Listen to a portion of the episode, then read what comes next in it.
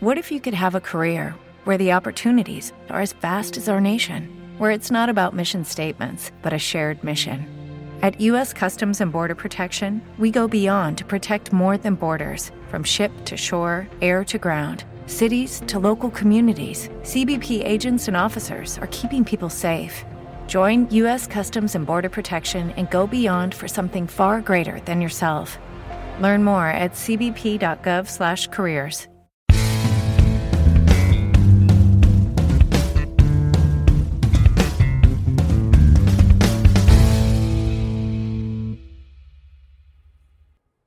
Bienvenidos a un nuevo episodio de Reflexiones, el primer Reflexiones del año. Y el primer episodio del año. También.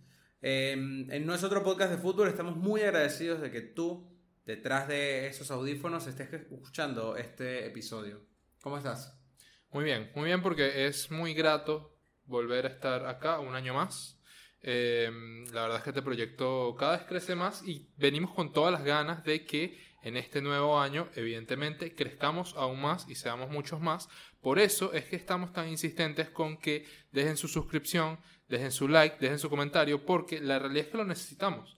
Lo necesitamos porque eso nos ayuda a que el algoritmo nos recomiende más, nos lleve a más personas y la verdad es que muchas veces cuando uno tiene un proyecto o cuando uno sigue un proyecto y, y lo sientes medio de culto y ese proyecto empieza a crecer, hay veces que una persona dice, uh, se, se volvió como mainstream. Claro. Pero la verdad es que todos los proyectos necesitan crecer. Necesitan ser mainstream. no estoy diciendo que, necesite, no estoy diciendo que necesiten ser mainstream, estoy diciendo que necesitan crecer. Mira, arroba podcast de fútbol en Instagram, arroba fútbol guion bajo podcast en Twitter y no es otro podcast de fútbol en el resto de las plataformas, iBox, Facebook y YouTube. Recuerden, muy importante la suscripción, muy importante que formen parte de este proyecto, comentando, dándole likes porque tenemos mucho para hablar este año. Y vamos a arrancar con cosas que pasaron recientemente y que no pudimos tratar porque fueron justo en el cierre del año, como es la partida física del plano terrenal del señor Pelé. Edson Arandes, Don Nacimiento. ¿Sabes que Pensé por un momento, uy, se me olvidó buscar el nombre de Pelé antes No, de empezar no, el para. episodio. Eh, la verdad es que he visto muestras de afecto muy lindas en lo que va de, de, de- cuidado estas jornadas. No, no, no, claro que sí. Es, es en serio. He visto muestras de afecto muy lindas hacia lo que fue Pelé y lo que representó para el mundo del fútbol. Eh, por ejemplo, la celebración que hizo Anthony eh, levantándose. No fue una celebración porque no marcó un gol, fue en, en el. En la En, presentación, en la- en la- el himno. en el himno, cuando, cuando se paran todos los jugadores, al principio, antes de que comience el partido, se levanta la camiseta, muestra el mensaje hacia Pelé, pero, eh, por ejemplo, también vi hoy que Rodrigo Goes, el jugador del Real Madrid, marcó un gol en la- el partido de la Copa y celebró eh, a- aludiendo a Pelé. Pero la verdad es que la celebración que más me gustó fue la de Bruno Guimaraes, no sé si la viste, que sale a la cancha con la camiseta icónica de Pelé. Sí, que aparte está firmada por él. Y es, es, es, es un espectáculo. Mira, Porque lo- aparte hace mucho contraste con las camisetas de los Magpies, de los del, del Newcastle, Newcastle. que es blanco y negro. Y, y la camiseta blanca, eh, la camiseta amarillo brillante, hermosa, espectacular. eh, De, de, de, de Brasil de- con la firma de Pelé. Entonces eh, me pareció un homenaje bastante lindo y que, y que deja una postal para la eternidad. Sí, eh, la verdad es que obviamente lo de Pelé fue muy, quizás no fue sorpresivo, pero no deja de ser impactante, ¿no? La partida física de un jugador tan grande normalmente llama mucho la atención en el mundo fútbol porque sientes que a partir de ahí es donde se empieza a hablar más de su legado, cuando el legado de los futbolistas está aunado al presente mismo, ni siquiera es al final de su carrera, inclusive cuando están jugando todavía son eh, imprescindibles para la historia de este deporte. Es correcto, es correcto y la verdad es que desde acá, le- desde nosotros podcast de fútbol, le mandamos paz a sus restos. ¿Sabes qué? Ahí, para terminar este tema del, te- de Pelé, em, una frase interesante que hizo el señor em, Menotti acerca de Pelé, cuando él decía, de Pelé no hablemos porque él es un extraterrestre. Y es curioso cómo esta misma frase se utiliza para hablar de Lionel Messi, de Messi no hablemos que él está fuera del plano terrenal.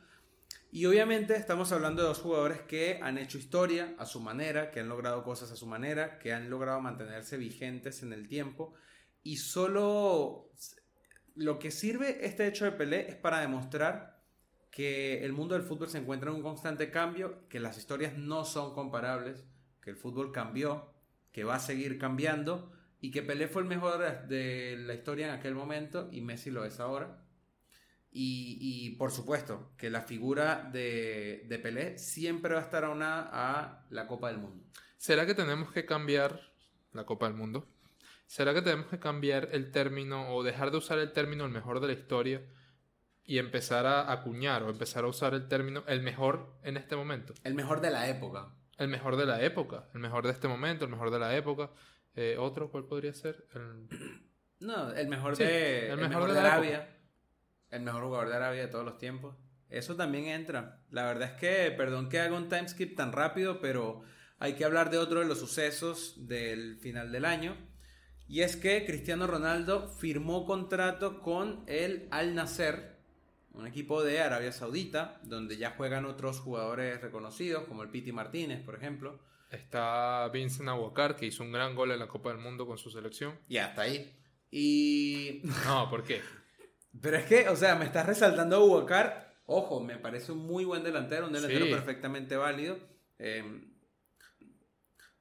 Muchos años pero jugando en Portugal, por cierto. Claro, pero, pero ya, o sea, un buen gol en el Mundial, punto. Termina la frase y está. Nada, volviendo al tema de Cristiano Ronaldo, eh, hay que decirlo, sorpresivo a pesar de que ya hace un mes se hablaba de esta contratación. Em, el timing de Cristiano Ronaldo para hacer este, este anuncio, si me preguntan, es como el timing de la aparición de Luis Enrique en el Twitch de Ibai, el mismo día que se presentaba el señor Luis de la Fuente. Totalmente inoportuno.